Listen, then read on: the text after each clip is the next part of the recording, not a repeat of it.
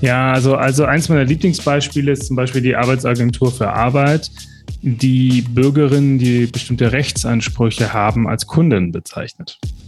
Ne? Ja, also ist ja erstmal nichts Schlimmes, weil der Kunde ist ja König, oder? Genau. ähm, nur das ist der einzige König, der als absoluter Herrscher von äh, dann äh, am Ende sanktioniert wird.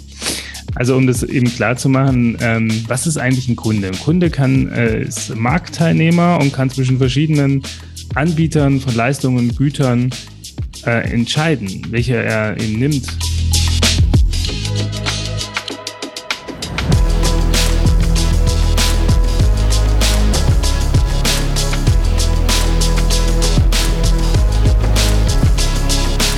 Wenn ihr mehr über das Konzept der gemeinschaftsbasierten Gründung erfahren möchtet, werdet ihr am besten Teil unserer Mycelium Podcast Gemeinschaft.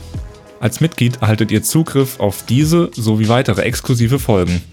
Außerdem werdet ihr monatlich zu Zoom-Meetings mit uns und anderen Mitgliedern eingeladen.